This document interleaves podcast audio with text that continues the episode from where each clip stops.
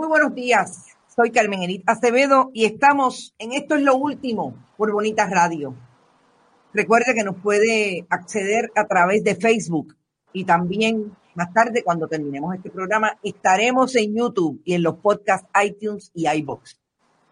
Empezamos el día hoy, 7 de abril del 2020. 23 días desde que la gobernadora de Puerto Rico emitió un toque de queda y le dijo al país que le iba a dar información porque nos quería vivo con relación a lo que está pasando en la pandemia COVID-19.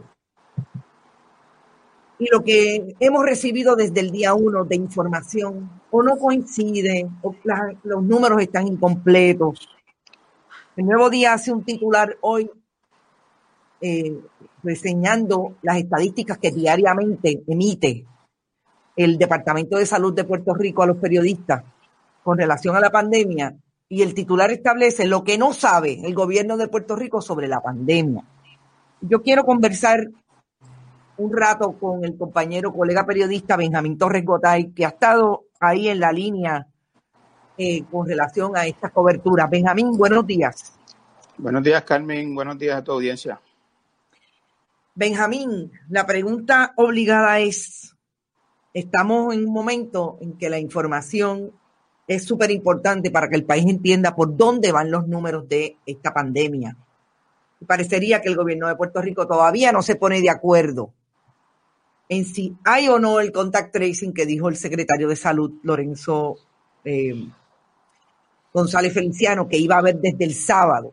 Pero hoy tenemos 277 casos que no se sabe dónde están ubicados, en qué municipio. ¿Cuál es tu primera reacción a una pregunta vieja? ¿Cuál es la pregunta? La pregunta precisamente es, ¿tú crees que realmente el gobierno no tiene la información y no la quiere compartir o tiene la información y no sabe cómo compartirla? Bueno, yo honestamente, tú, sabes, eh, Carmen, que los periodistas, pues, hay un plano de las cosas que, sabemos o, que, que intuimos y hay un plano que es el que podemos decir, que es el que podemos corroborar y del que tenemos información fidedigna, eh, confiable, corroborable, demostrable, etcétera. Y en este caso de la información sobre las pruebas del coronavirus, la información que yo puedo compartir y que he compartido a través de mis escritos y de, y de mis comentarios es que realmente el, el, gobierno no sabe, no conoce la magnitud de esta pandemia en Puerto Rico por, principalmente por dos razones.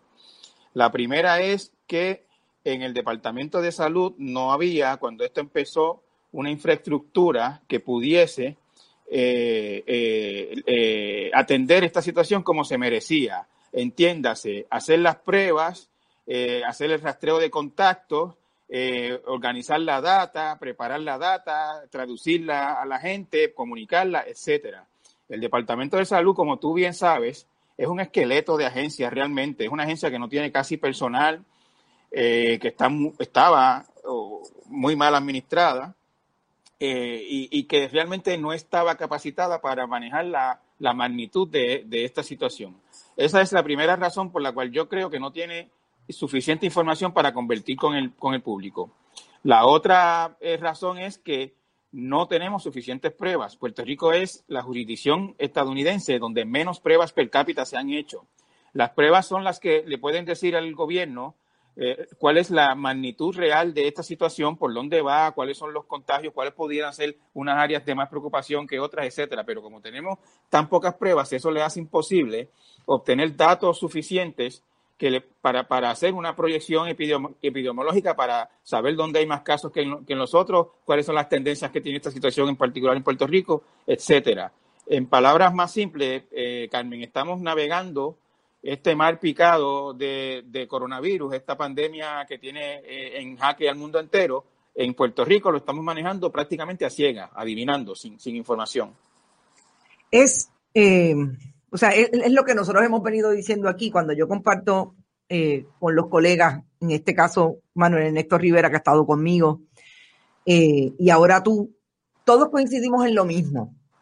En Puerto Rico hay un antecedente a este momento bien reciente del 2017. ¿Se te parece a lo que ocurrió en el 2017? Eh, se me parece en un sentido, porque, y, es el sentido, básicamente la mayoría de los problemas de Puerto Rico tienen, todos, vayan, todos terminan en ese mismo sitio, y es la debilidad de las instituciones en Puerto Rico. Eh, y esa debilidad tiene muchísimas razones, empezando pues por la, una, una, una razón es la austeridad eh, a la que lleva el gobierno sometido hace, hace muchos años, y otra razón es la costumbre nefasta esta de cambiar todo el liderato de todas las agencias cada cuatro años para acomodar a los, a los amigos de los que ganan las elecciones. Eso lo que significa es que en las agencias de Puerto Rico, en las agencias del gobierno de Puerto Rico, no hay memoria institucional, no hay experiencia eh, y no hay eh, pericia para manejar los asuntos, porque la gente se nombra y se coloca en puestos. ¿Te está gustando este episodio? Hazte fan desde el botón apoyar del podcast de Nivos. Elige tu aportación y podrás escuchar este y el resto de sus episodios extra. Además, ayudarás a su productor a seguir creando contenido con la misma pasión y dedicación.